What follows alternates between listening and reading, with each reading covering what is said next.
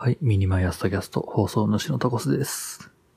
昨日ですね、どうやったら僕たちは、まあどうした方が良かったのか、僕たち卒業させてあげるためには僕たちはどうしたら良かったんだろうなっていうのをちょっと迷っているというか、まあとりあえず現状では、うちの、うん、いた研究室は卒業生1か2、10分の1か2っていうことになりそうだよね。どうにかならんかったんかなまあまあ、でもまあまだ全部終わったわけじゃないから、何とも言えないけどねっていう話をしましたね。これって、あ、そうです、そうです。あの、いろんな方が感想いただきまして、本当にありがとうございました。それは先に言っておかないとね。うん。そう、ゆうすけ兄さんとかね。あの、昨日、昨日さ、ちょっと僕散歩に行こうかなって外出ようとしたんだけど、ゆうすけ兄さんから、あの、外雨よっていう風に教えてもらって、あ、マジっすか？って話をしたんだけどさ、ゆうすけ兄さん、あの、なんで僕の住んでる場所知ってるんですか？もしかして近くに住んでるのかもしんないね。確か月一の、おた、えっ、ー、と、誕生日プレゼントじゃないわ。あの、月一のプレゼントのやつに確か住所とか書いてたような覚えがあるので、多分そこから拾ったんじゃないかななんて思ったりはするんですけれど。はい。まあ本当にあのいろんな方々、えー、ご意見とかいただきまして。うん、やっぱりいろんな人も同じようなね、悩みというか、を考えっていうのはやっぱあるんだなっていうのを、悩みを抱えてるんだなっていうのを昨日ので感じました。はい。で、まあその話の続きになるんだけど、あの話ってさ、結局はその OB、OG、そして、えー、教員側、まあ、ひいては教授側の話じゃないか。うん。僕らから見て、なんだろうな、その変な言い方になるけど、学生のちょっと上の立場から見る話じゃないか。ああ、かわいそうにっていう立場だよね。いろいろ語弊はあるし、あの、なんだ、すごい強調した言い方をしているけれども、まあ、ひっくるめるとそういう話なんです。さて、でもさ、あの、じゃあ具体的にどうしたらよかったの？どうしたらいいのって話まではしてなかったよね。うん。なので今回は、えー、まあこれはね、えー、今年というか、つい先日、うちの研究室に配属された3年生。うん、今必死こいて卒論書いてるのか書いてないのかわかんねえ4年生じゃなく、3年生に向けた話をちょっとしようと思います。なぜか、まあ、それをなぜやるかっていうとですね、えー、今から言う話は、すでに4年生にしてあるんですよ。去年の、えー、頃に、今頃に。そう、僕は、あの、3年生の授業にも僕出てたからね。1年生、3年、2年生、3年生の授業出て、まあ、うちの教授、准教授がやってる授業だけだけど、出て、いろんな話して、た、中で、多分君たちも一応聞いてるとは思うんだけど、な、何らかのね、あの話を。うん、でもまあ、そんなこと思い出せって言っても難しいだろうし。で、今年はどうやら、あの、3年生、つまりは君たち、えー、うちの研究室に配属された、えー、君たちの授業に僕は噛めないようだ。うん。僕は去年4年生だったから、今の、まあ、今の4年生だね。うん。君たち、3年生君たちから言うと、1個上の先輩に当たる人たちの授業に僕は出張っていって、ああだこうだって言えたんだけど、僕はもう今社会人だ。えー、ひいては、まあ、なんだ。うーんと、雑な言い方をすると他人です。あなた方とは OB、OG という関係性あるものの他人なんです。授業なんか出れないんです。あなた方。ああだこうだ言えないんですよ。でも、一応まあ、去年の先輩方にはお伝えしている。でも君たちにはお伝えしていない。というのは、なんか不公平という話はあれだけれど、まあちょっと少しぐらい手こ入れしてというか、下駄があってもいいんじゃないかなと思ったので、その話をしたいと思います。一応ね、その去年の今頃の、えー、うちのゼミのポッドキャスト、あるよね？あ、その話ももしかしたら聞いてないかな？どうなんだろう？うちの授業大体全部音声残ってるはずです。ゼミの音声ね。オンラインになってから全部、配信もされてるしね。まあ、うちの大学のネットワークないだけだけど、残ってるはずです。なので、去年の話を聞いてるっていう子は、今から言う話はもう 2, 2, 2度3度どころじゃなく、毎回言ってた話なので、もう聞き飽した、聞き飽きたという人もいるかもしれないので、まあ飛ばしてもらって大丈夫ですけれど、いや、聞いてないっすっていうのであれば、もしかしたら役に立つかもしれない。そんな話をします。はい、今、早起きが非常に長くなった。今何分だ ?5 分も経ちましたね。はい。では、行っていきますね。とりあえず君たちはどうすればいいんだよ。3年生、4年生だって、ほぼ対面したことないです。オンラインです。うん。卒業するためにどうだこうだっていう、そのなんだ、今まで受け継がれてきた、脈々と受け継がれてきた、ここまでにこうしておけば大丈夫だよみたいな感じの情報もほぼないっす。もう断絶されてますと。なんか、フル、フル、フルコダチみたいな。フルコダチってなんだあの、日本の、日本刀みたいな 日本刀の作り方みたいな感じになってますと。っていうところを、まあ、少しばかり補足していきますと。はい。とりあえず、あの、言えることは、大きくは一つです。えー、研究室に行きましょう。以上。それだけってみんな思うでしょ。それだけです。え、じゃあ、研究室に行けば卒業できるんですか？そうとも言えない。そうとも言えないが、いける確率、卒業できる確率は格んと上がります。格段に上がります。うん。えー、っとですね。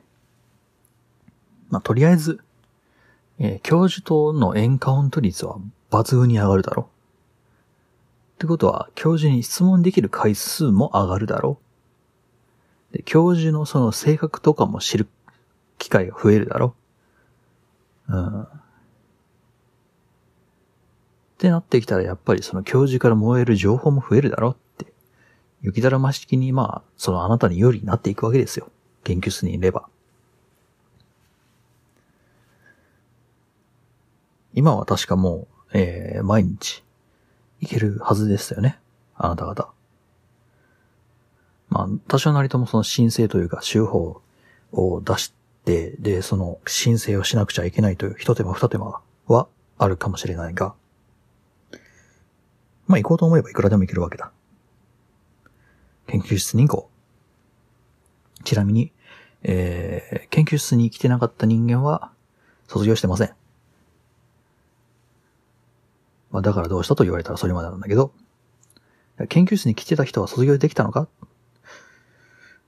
まあ、例外を除いて卒業しています。まあ、そもそも本当に単位が足りませんでしたとかを除いてね。というわけで、研究室に行きましょう。物理的にね。あの、別にドローン飛ばしてっていうのが君は本当にできるんだったら、やってもいい、いいかもしれない。うん。いや、もう、会社に、会社じゃないわ。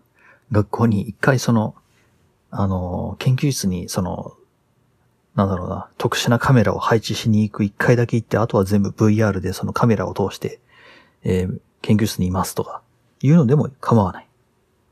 うん。あの、在中型のチャットボットというか、そのカメラ付きのボットを研究室に配置しておく。それでも多分構わない。何らかの方法で、研究室に、その、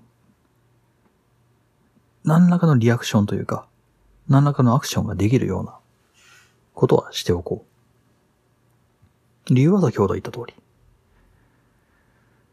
うん。結局その論文を書くって、教授との共同作業みたいな部分が、なんだ、2割3割ぐらいなんですよね。まあ残りは本当に自分の作業なんだけど、その、こういう研究をやってみたいですと。うん。やっていいですかっていうか、まあこれで問題ありそうっすかって。うん。いやいや、ここが問題点があるよ、どうよ、こうよって。いうのが教授とあって。で、それがクリアしたら研究を実際にやって、で、できました動いてますで、論文に落とし込みました。いや、この論文の書き方はダメだからこういう風にして。そこもまた教授との作業になる。OK です。できました。えー、じゃあもう発表作業に移りますと。発表するときも教授から質問が飛んできて、で、口頭で答えられるかどうか。っていうのをやっていく。うん。っていうので、まあ、教授とのコミュニケーションというのは取らないといけない。ってなってきたときに、やっぱりその教授とどれだけ、えー、話したことがあるかっていうのも結構関わってくるし。うん。教授ってどんな人なんだろうって、教授の性格とか、うん、っていうのも知っておいた方が得ではある。週に1回か2回のね、そのオンラインでの、えー、ゼミで、それがわかるかっつったら、なかなか僕は難しいと思う。研究室に行こう。はい。とりあえずこれだけです。本当にこれだけです。あとは流れ作業でどうにかなります。研究室に顔を出しましょう。まあ、出したからといって100%安全かどうかって話は別ですけど、うん。